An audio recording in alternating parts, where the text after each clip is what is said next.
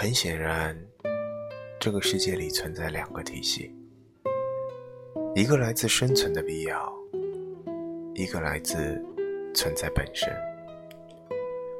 于是乎，对每一个问题同时存在两个答案，这就叫虚伪。所谓虚伪，打个比方来说，不过是脑子里装了个开关罢了。无论遇到任何问题，必须做出判断，事关功利或者逻辑，然后就把开关拨动，搬到功利一边，咱就喊皇帝万岁万万岁；搬到逻辑一边。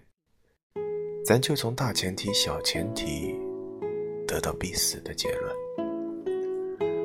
由于这重负担，虚伪的人显得迟钝，有时候弄不利索，还要犯大错误。在我看来，春天里一棵小草，它没有什么目的；风起时一匹马发情，它也没有什么目的。草长马发情，绝非表演给什么人看的，这就是存在本身。